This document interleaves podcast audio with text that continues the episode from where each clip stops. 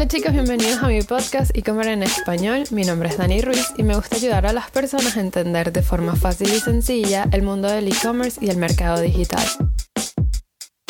En este episodio hablaremos del arte de contar, desarrollar y adaptar historias con la finalidad de conectar con nuestro público objetivo, garantizando un material único, elevando el valor de nuestra marca o producto.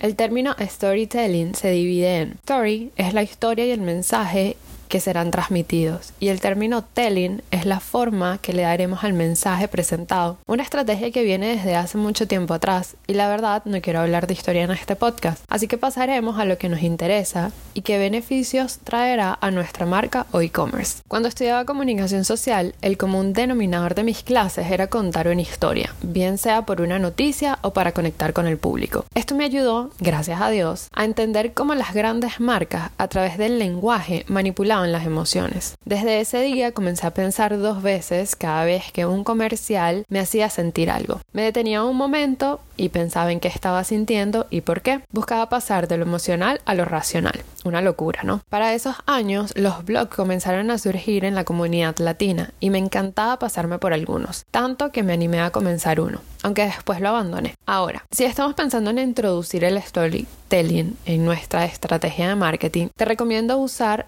las emociones como admiración, alegría, amor, asombro, calma, deseo, diversión interés, nostalgia o simpatía en las siguientes conexiones emocionales en tus historias. La primera que te voy a decir es la comprensión. Esta se sitúa en base a la empatía, el querer ayudar o en el consuelo entendido en una situación en específico, que impulsen a tu público a moverse adelante. Como número 3 te digo la tranquilidad en el ánimo, que tus historias den paz, nada de estrés o malas vibras. Esto se ve mucho en Instagram, los mensajes que son todos motivacionales o que quieren ayudar a las personas a sentirse un poco mejor. Ahora, el número cuatro es la fascinación. Esto viene en base al interés que se genera en el lector, este deseo de querer triunfar como X persona. Lo podemos notar cuando tenemos un ejemplo a seguir o cuando tenemos a un influencer que quisiéramos ser como esta persona. Como número 5, la compañía. Y esto no es la compañía de una empresa, sino la compañía de sentirse acompañado con alguien. Lo relacionamos con la tranquilidad.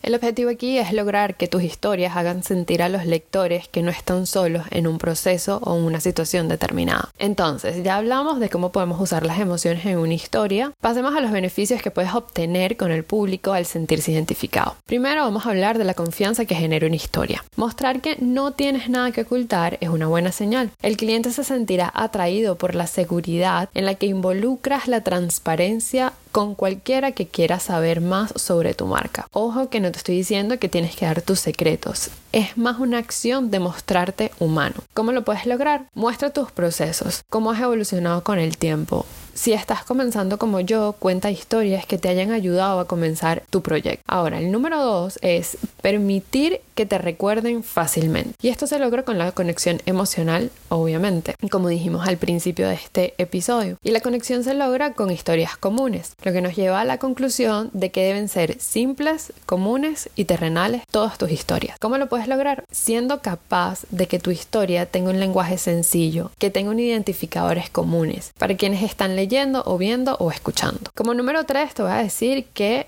deben sentirse incluidos. Cuando conocemos a nuestro público, sus problemas, sus objetivos que tienen en mente o los retos que quieren cumplir, es más fácil crear un storytelling para atraerlos. ¿Cómo lo puedes lograr? Crea una situación semejante al problema que tu buyer person tiene y dando la solución con tu servicio o producto. Y esto puede sonar trillado, pero es el más común de todos. Lo podemos ver en compañías como Apple, ellos venden la historia como con nuestro producto tú podrás tener el estatus que deseas. Número 4. Deja que tu público comparta. Cuando un consumidor se siente identificado con una o dos situaciones presentadas por tu marca, lo normal es que quiera compartirlo con sus amigos o familiares que entenderían esta situación. Aquí ganas el boca a boca. Técnica milenaria del marketing. Esta técnica es tan efectiva para ambas partes, si la marca es buena o mala, porque viene de la base de la recomendación de una persona que ya tenemos un vínculo, viene bien sea por porque es familiar o porque es una amistad o por los ahora llamados influencers. ¿Cómo lo logramos?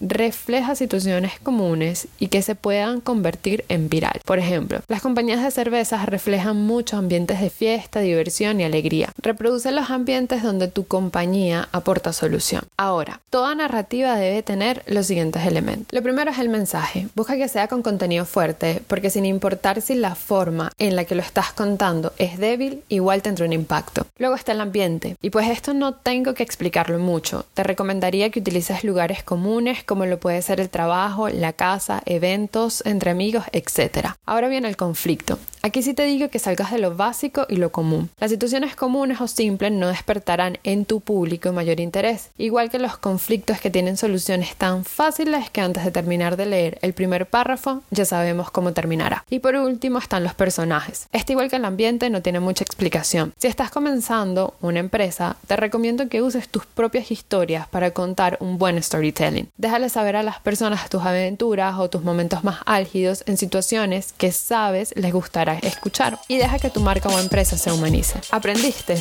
Pues bien, visítame en mis redes sociales que las puedes encontrar como los Dani Tips. Recuerda suscribirte para próximos capítulos, compartir con tus amigos que están interesados en el e-commerce y dejarme todo tu amor. Bye.